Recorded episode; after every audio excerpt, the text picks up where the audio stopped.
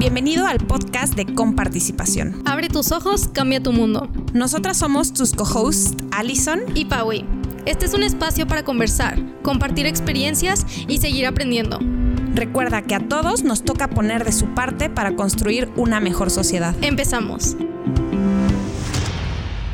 Las opiniones expresadas en este episodio pertenecen Paui Canales y a Alison González y solo a ellas. Si cometemos un error en este episodio, recuerda que el que se enoja pierde.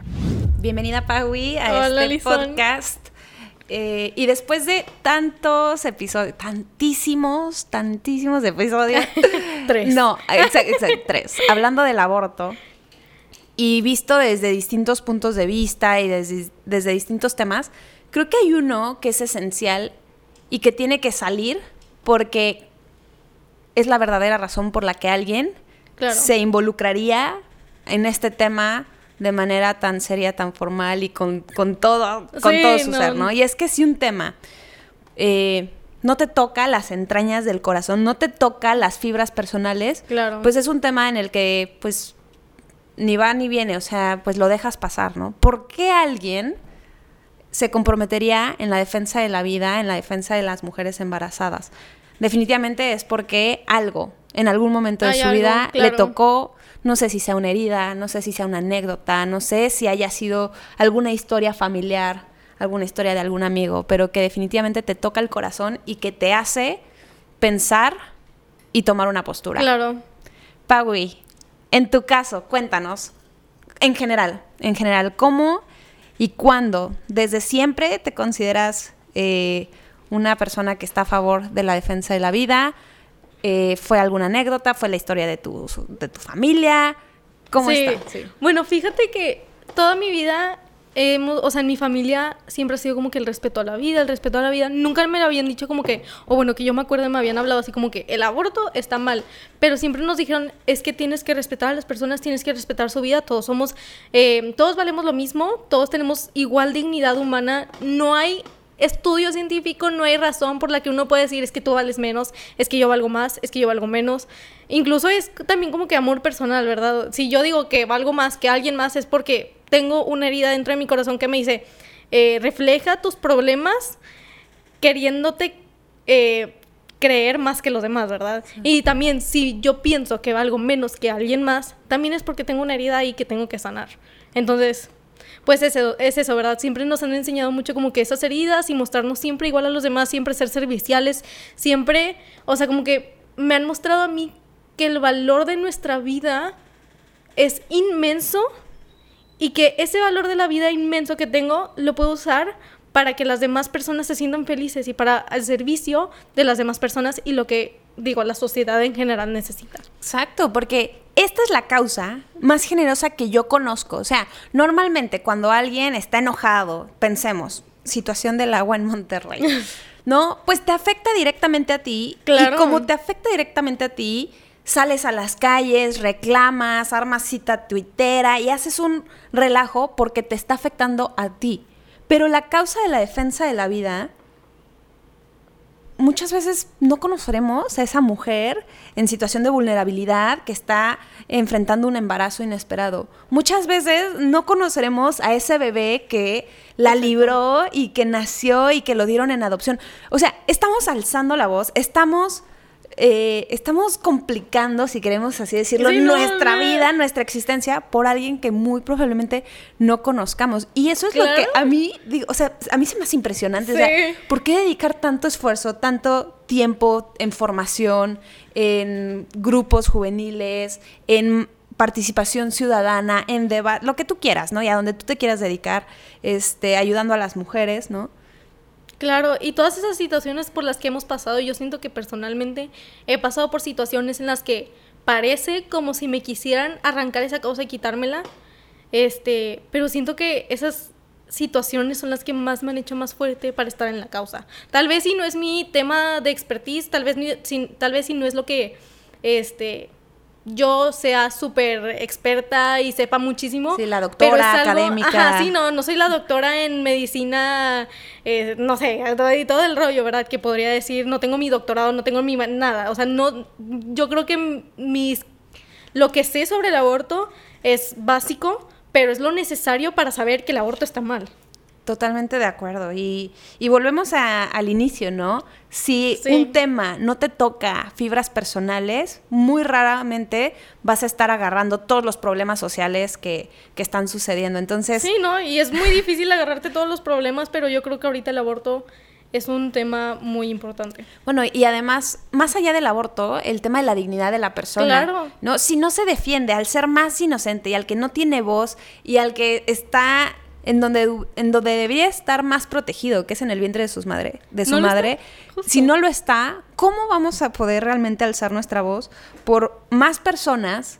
que Claro. están en, en situaciones de vida y en otras etapas de desarrollo, eh, la defensa de la niñez, de la adolescencia, de los jóvenes profesionistas, los que buscan empleo, una oportunidad de empleo, los que buscan una mejor calidad en su Claro. formación, las familias, los retos. O sea, ¿cómo podemos dedicarnos al resto de las etapas de desarrollo en las que se encuentran las personas Y si no, podemos empezar? Claro, es que pareciera como si tuviéramos la vista súper amplia sobre todos los problemas sociales que hoy existen, que pues van en contra de la dignidad humana, pero pareciera como si nos gustara o fuera nuestra zona de confort fuera ponernos una venda en el aborto. Exacto. Porque se habla bastante del aborto de sí, como ya habíamos dicho, salud pública y la educación y la pobreza y así, pero dices, a ver, quítate la venda, hay una, hay una vida humana ahí, una vida que vale igual que tú y yo y que tú no puedes, o sea, no tienes razón, no tienes sustento por el cual me puedes decir que vale menos que tú. No hay. Totalmente de acuerdo.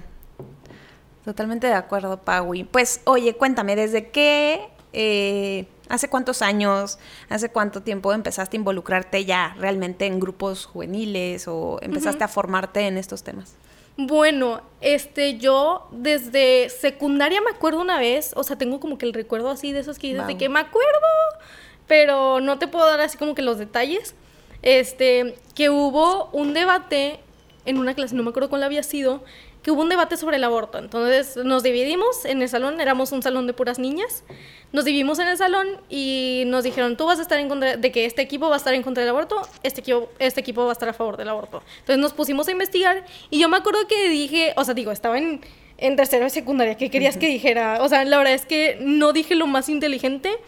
La verdad, o sea, puedo aceptar que no dije lo más inteligente, pero aún así ganamos. O sea, digo, Lo sostuve. Sí, no, somos, éramos morrillas chiquitas que pues sabían así de lo inmenso que es el aborto, ¿verdad?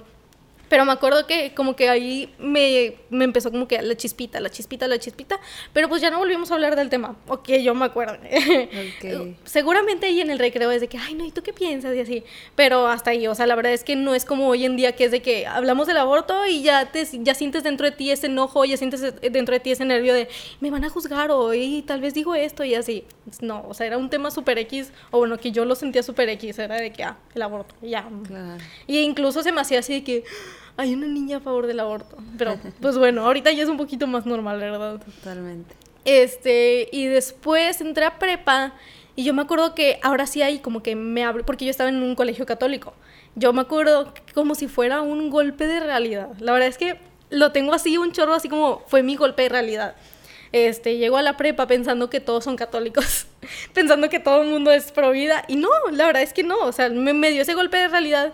Entonces yo me acuerdo estar en la cafetería y la gente ya sabía que yo era pro vida, y habían bastantes personas que no, que, era- que eran pro aborto. Este, y me acuerdo que llegaban conmigo y se sentaban alrededor de mí. Y yo me sentía así de que, ay, sí, vienen a hablar. No, no. y no, o sea, venían a sacarme pláticas sobre el aborto para burlarse de mí. Yo me acuerdo perfectamente porque era de que, ¿y tú qué piensas del aborto, pa, güey? Y claro, yo en mi inmadurez y en mi ignorancia decía argumentos bien mensos y claro que se agarraban conmigo para burlarse, ¿verdad? Y lo entiendo, digo, la verdad es que si yo también escucho a alguien decir ese nivel de argumentos, digo de que, ay, qué oso, así como, pero sí, no. O sea, digo, también, ¿cuántos años tenía? 15 años. No puedes esperar mucho de una niña de 15 años, incluso se me hace así como feo burlarte de una niña de 15 años porque no sabe algo. O sea, no, me, no te puedes ir a burlar de, de una niña chiquita que apenas está como que desarrollando su conocimiento, apenas está formando sus opiniones y burlarte. Pero digo, también eran personas de mi misma edad, entonces se entiende un poco. Se entiende No, un pues poco. qué valiente, qué valiente que a esa edad, pues al menos por convicción te mantuvieras Claro. firme, por así decirlo, ¿no? Sí. Y bueno, por añadidura, con el paso del tiempo, pues fuiste formándote un poquito más. Sí, no, bastante. Y ¿Tú, Alison?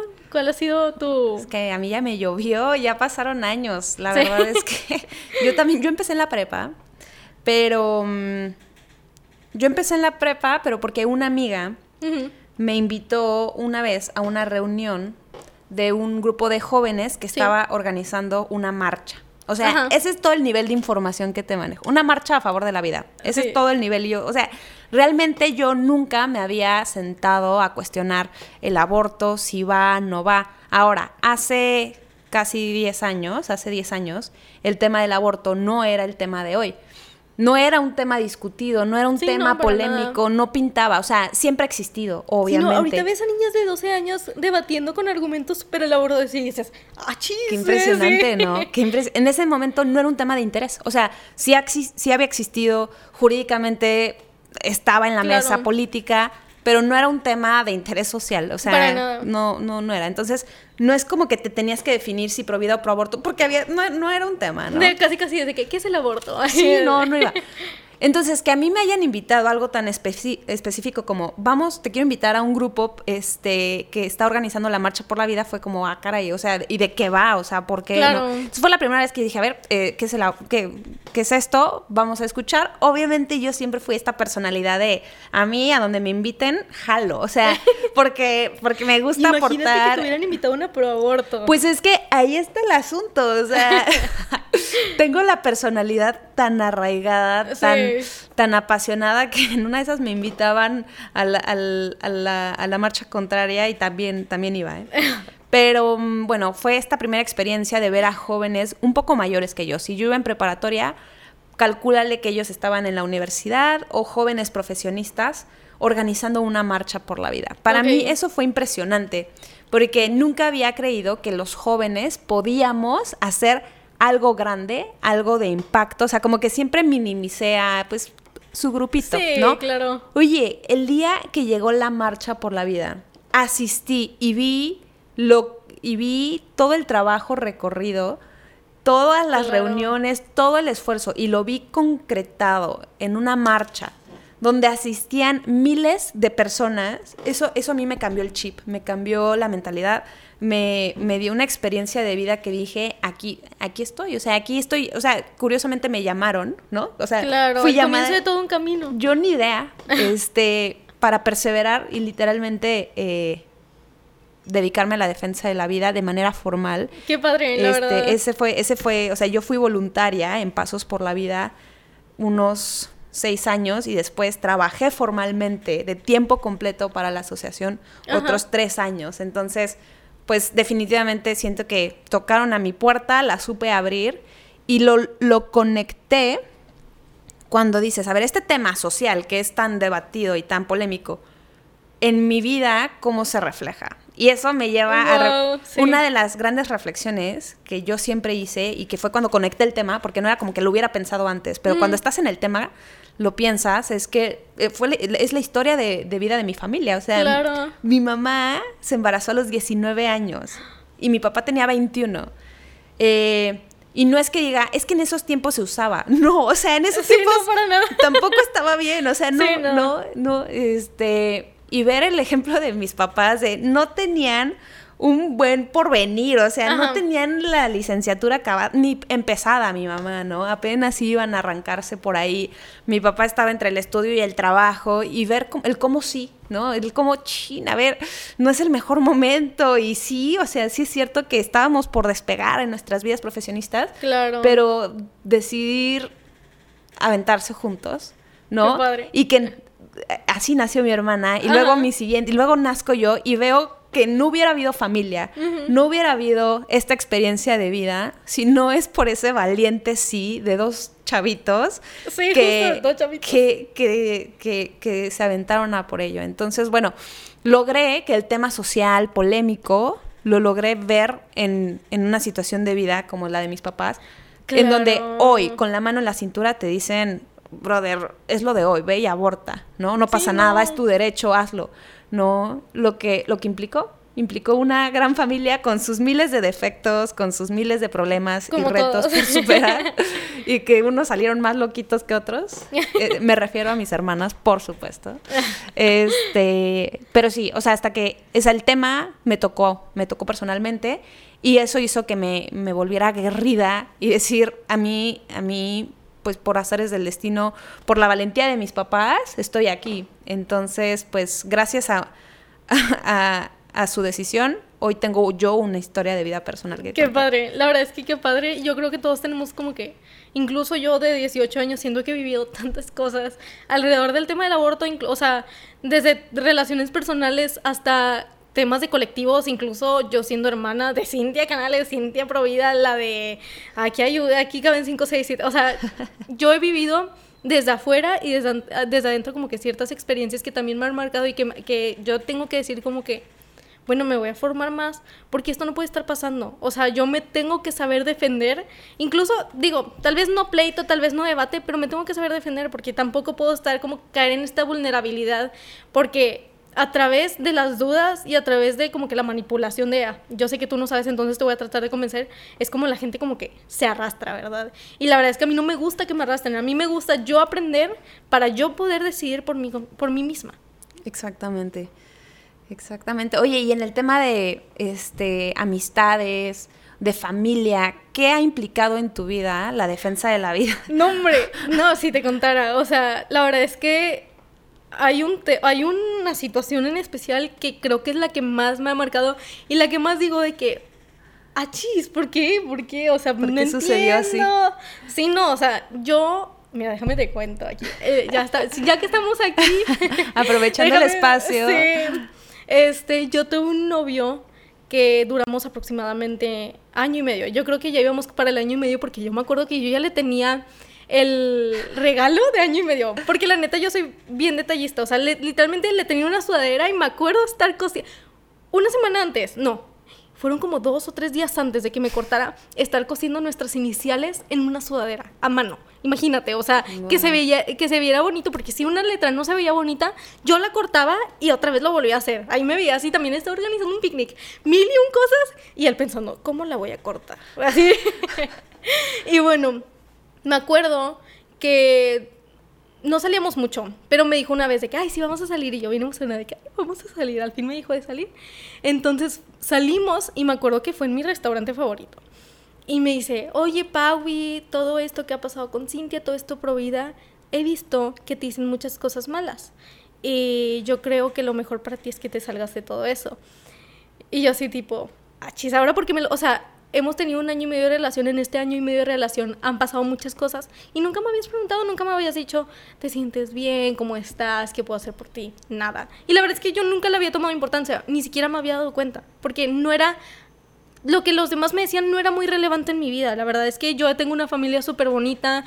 Según yo, esa relación, digo, cuando yo me meto en las relaciones personales, me meto full.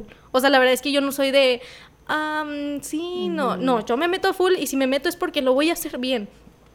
Entonces, a mí, a mí se me hizo raro. Y le dije, no, hombre, obvio no me voy a salir. O sea, hay momentos en los que sí me puede pegar porque me pega más lo que le dicen a mi hermana que lo que me dice a mí. Pero hasta ahí, o sea, y sigo adelante y ya. O sea, no es como que me voy a salir de una causa por miedo o por pena o porque alguien me hizo sentir mal. No, no puedo estar como que en ese nivel de dramaticismo, se podría decir. O sea, no me gustan ese tipo de dramas. Entonces, le digo, no, yo no me voy a salir. Y me, me trata de convencer de que me salga de todo eso. Y yo, ah, chido, o sea, yo en mi mente estaba de que, ¿qué le pasa a este? ¿Quién se ¿Por cree? O sea, ¿por ¿por qué? insiste tanto en...? Y ya te estoy diciendo que no, ¿por qué me sigues insistiendo? Y me dice, es que no, es que no te quiero poner un ultimátum. Y yo así, Ay, nunca había escuchado la palabra ultimátum. O sea, o sea, sabía que era, pero como que nunca la había escuchado de que nadie me había dicho un ultimátum. O sea, ¿quién te crees, la verdad? O sea, así. Y le dije, ¿cómo con ultimátum? Y en ese momento me cayó el 20, dije, me está cortando. O sea, me está cortando y se buscó una buena excusa para cortarme. Y bueno, le dije, ya vengo, me levanto al baño, voy al baño, me veo en el espejo y nada más me quedo así como, ¿ahora qué hago? Así como, bueno, vamos a seguir. Y ya regreso yo otra vez a la mesa y me dice, y le dije, ¿cómo con ultimátum? Y me dice, eso de que seguir en el movimiento pro vida, seguir subiendo cosas a tus historias y así pro vida, o yo. Literal, así. O sea, no, no, no estoy cambiando las palabras. O sea, te cortaron por ser pro vida. Ajá, me dijo, ¿eso o yo? Y yo me quedé así. Yo me acuerdo que ni siquiera pensé en, en elegirlo a él. Yo, mm, mis pensamientos en ese momento no era, ay, ¿y si dejo el movimiento por vida? No, mi- mis pensamientos fue, ¿cómo lo convenzco?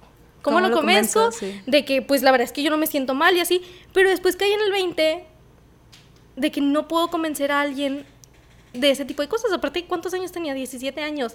No voy a estar convenciendo a alguien a mis 17 años, quédate conmigo. No, no, no, no. O sea, y más del hecho de que me esté poniendo a elegir de algo que sabe que es muy importante en mi vida y que ha sido muy importante, que ha sido como, yo creo que es parte de mi misión de vida, y me pongo a elegirlo a él. No, o sea, realmente se me hace incluso así como que súper tóxico de se poner eso o yo. Y dices, no, la verdad es que un bebé, uno, la vida de un bebé que salve vale más que, mi- que nuestra relación que, que tóxica. O sea, la Merece verdad es la que no. pena. Y ya. Y pues sí, ya, ya acabó todo y me acuerdo que estaba bien chistoso porque una vez yo lo conté en un live y se hizo todo un problema de que es que no lo deberías de contar y yo, "Ah, pues ni modo, o sea, Pues- digo, no voy a estar diciendo nombres, pero eso fue lo que me pasó, eso creo que ha sido la experiencia más grande que he tenido con el aborto, imagínate. Definitivamente. Yo creo que este tipo de experiencias a todos los que estamos involucrados en el movimiento, de alguna u otra forma nos han pasado. Claro. Yo he aprendido mucho en 10 años de batalla, por así decirlo, en 10 años de experiencia, he madurado mucho, he crecido, he sabido en dónde sí meterme, en dónde En no dónde no. meterme, en dónde vale la pena, en dónde no vale la pena, porque la familia es la familia y los amigos son los amigos. Y es cierto que no todos vamos a coincidir y vamos a pensar de la misma forma y querer que todos coincidamos en lo mismo tampoco es Sí, sano. no, para Oye, nada. podemos no coincidir y vivir. Claro. Y querernos y tratarnos, ¿no? O sea, no podemos reducir un tema polémico eh, A a, la persona y a su claro. relación, ¿no? E- e- ese lado creo que lo tenemos claro. O sea, yo creo que no es sano, no es sano terminar relaciones porque piensan distinto a nosotros. Sí, no, para nada. Pero por el otro lado, oye, que te condicionen una amistad, un noviazgo, Eh, sí, por tu forma de pensar, es, creo que es, es grave. Fíjate, creo que si me hubiera dicho, es que no me gusta lo que estás haciendo, aquí termina todo. Digo, se entiende. O sea, la verdad es que hay bastante presión social alrededor de este tema, se entiende. Pero que me pongas a elegirse más así como, ¿qué pasa? Si, ¿Qué hubiera pasado si yo lo hubiera elegido a él? Exacto. ¿Qué más cosas como que no me hubiera Condicionado. condicionado? Y dices, la verdad es que, qué bueno que ahí lo terminé. Paui Madura de hace unos años Ya tomó sé, no me buenas fue hace decisiones. como un año y medio. este, pero sí, ¿y a ti te ha pasado algo? Pues eh, no, o sea, sí, cosas similares, no tan fuertes como esas que me condicionen, pero eh, definitivamente he aprendido a que, por ejemplo, en la mesa que estás compartiendo con familiares y, y te sacan el tema, porque obviamente te, te ven como pro vida y es como aquí, o sea, aquí es en donde quiero sacar el tema y tú justo así de que aquí no quiero sacar Sí, el no, tema, o sea, no. es mi familia, quiero convivir con ellos, quiero... Y es como, oye, pero ¿qué pasa en caso de tal? ¿No? Entonces, al principio sí me tomaba como que todo el tiempo de, de- de responder, responder, responder. pum, pum, pum, pum, sí. De- sí, por supuesto, ¿no? Pero después fue, aprendí a decir, oye, creo que me estás picando, o sea, creo que Claro. no te interesa mi respuesta, creo que... Estás buscando por dónde. Estás buscando, sí, exactamente. Entonces, bueno, yo aprendí como a desviar la conversación, sí a contestar, a resolver, este, pero, pero como que muy elegantemente salirme de ahí, porque yo sabía, ¿no? O sea, como que yo dije, no, esto no va a llevar a ningún lado, quiero a mi familia, Qué no bueno. quiero que haya situaciones incómodas en la mesa, etcétera. Ahora, eso no quiere decir que, que no nos tomemos también la responsabilidad de Claro. responder y de ayudar y de guiar, pero tú sabes, tú sabes, cuando una pregunta, un comentario viene con Sí, mala intención claro, y dices, claro. no, este no quiere escucharte, este... Incluso este la manera en la que te ven, que es de que, Exacto. así tú, porque me ves así. Qué risa. Sí. Pero sí, Pagui, pues definitivamente yo, yo creo que la- en la defensa de la vida, como en cualquier causa social, Sí, es cierto que es importante estar formados, es, es cierto que hay que tener los argumentos, las cifras, Sí, claro. conocer el tema, pero, pero nada como estar conquistado y estar eh, firmes y creer Claro. fielmente en aquello que defiendes, porque Porque si no, si, si, si no estás del todo seguro en lo que defiendes, los argumentos te pueden tirar. No, sí, justo sí. A mí me tocó vivir una experiencia que también digo, tenía 16 años, porque, o sea, ¿por qué me hicieron eso? Pero dices, bueno, ya, ya pasó, ya ni modo, ya voy a perdonar, tengo que aprender a perdonar a las personas, porque me acuerdo que sí me quedé pensando sobre esa situación un chorro de tiempo y decía, es que la regué, es que eso, pero dices, me perdono a mí, perdono a esas personas que me hicieron sentir mal. Yo una vez, o sea, de por, mira, contexto, yo nunca respondo llamadas, nunca. O sea, la verdad es que la gente sabe que si me marca es para yo ver los mensajes de WhatsApp que se me perdieron. O sea, la gente sabe eso. Y si me marcan para hablar, no lo voy a responder. O voy a tratar de como que salirme de la llamada. O sea, por ejemplo, si alguna persona me marca para contarme su vida y así, sufro, no me gusta. Y bueno, yo estaba en una pijamada con mi prima me acuerdo perfectamente, porque me marcó bastante esa experiencia. Este, estaba en una pijamada con mi prima y me marcó un número ni siquiera, ni siquiera de esos que no tienes grabados, era número ocultado. Y ahí voy yo a responder a la una de la mañana con un número ocultado y dices, ¿por qué justo? Harían eso, sí. No, no, no. Y yo también, ¿por qué ¿Por qué harías eso? ¿Por qué responderías sí, ¿por qué una llamada a la una de la mañana? Y justo, número ocultado. Y dices, ¿por qué me lo ocultaron? Y bueno, ya, ahí me ves a mí respondiendo, bueno, y me dicen, hola, eres Paulina Canales. Y yo, sí, a la una de la mañana, ¿por qué me están hablando? Acá no, no pregunté, ni siquiera, creo que ni siquiera vi la hora, toda mensaje. Este, y me dicen, este, oye, es que soy una niña de 16 años y quiero abortar, este, ¿tú qué me recomendarías hacer? Y yo, ¿cómo te llamas? O sea, como que ser un poquito más personal para que no piense, no abortes, este, está mal. O sea, quería realmente entablar una conversación con esa persona. Yo en ese momento no pensé, es mentira, es verdad. Pues vamos a hacerlo como si fuera verdad. Es mejor hacerlo como si fuera verdad, hacerlo como si fuera mentira. Imagínate que sí, que sí es verdad. Exactamente. justo eso. Entonces ya le digo, ¿cómo, ¿de qué cómo te llamas? Y me dijo, es que no te puedo decir. Y yo, ¿cuántos años tienes? Y me dice, es que no te puedo decir. Yo tenía, en ese, no sé si ya lo mencioné, pero tenía unos 15, 16 años.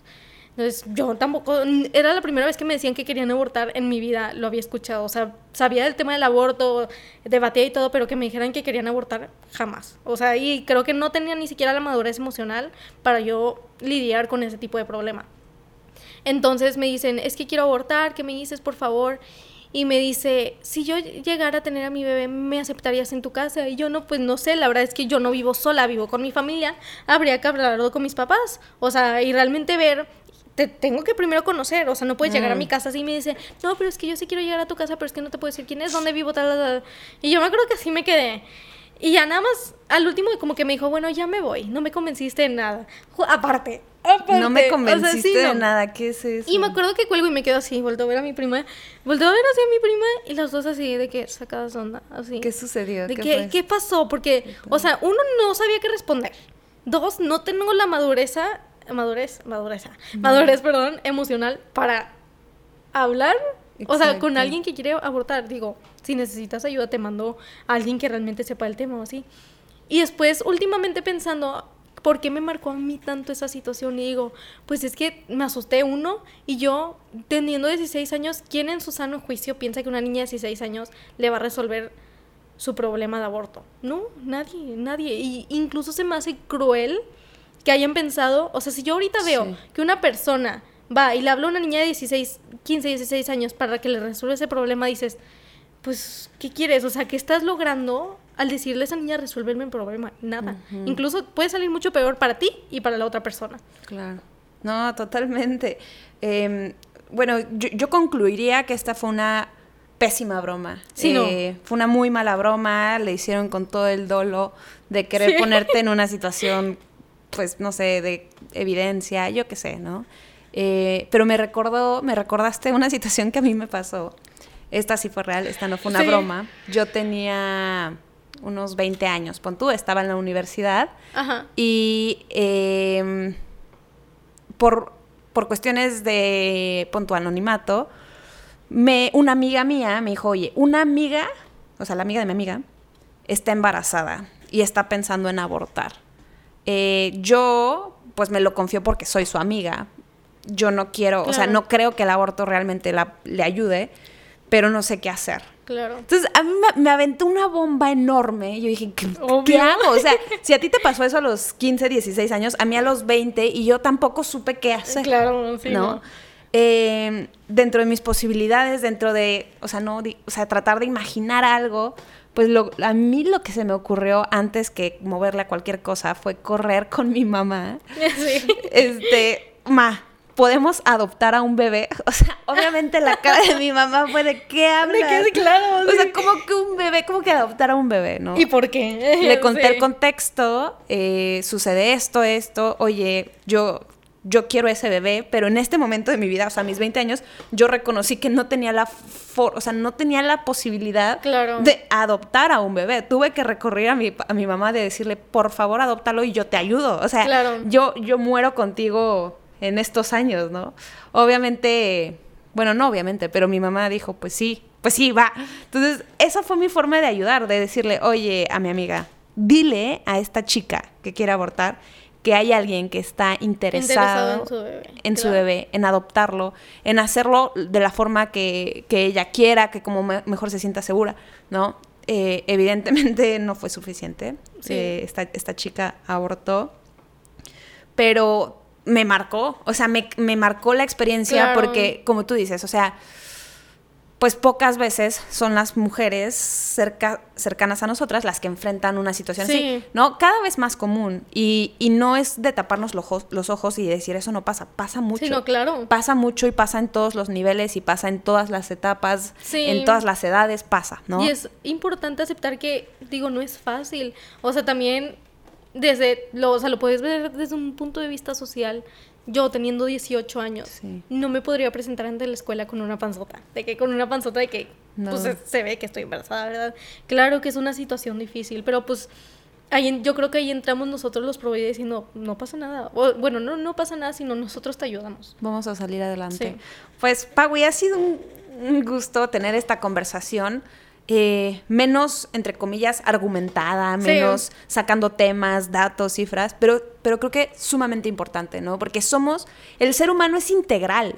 Y no solamente somos inteligencia andando, este, procesando información, somos personas que sienten, Claro, que aman, que piensan. Claro. Entonces, bueno, para atender una, una situación, una cuestión social como es el tema del aborto eh, y todo lo que implica, definitivamente eh, implica la humanidad de la persona, implica, eh, pues sí, estas fibras personales y sensibles que a cada uno de nosotros, pues, pues sí, nos no, tocan. no podemos vivir como robots. No podemos. Así que bueno, pues muchas gracias, Paui, No, hombre, gracias a ti, Alison, otra vez. por este episodio. A mí me encantó las anécdotas que hemos vivido cada una, distintas situaciones, distintos momentos. Yo estoy segura que tendremos mil y una historias más por contar. Y pues bueno, Y esperemos que estas experiencias realmente eh, ayude a que las personas como que se pongan a pensar un poquito más exactamente. sobre el tema. Por cierto, vale la pena recordar que eh, si alguien está interesado en formarse en estos temas, en los temas de aborto, familia, sociedad,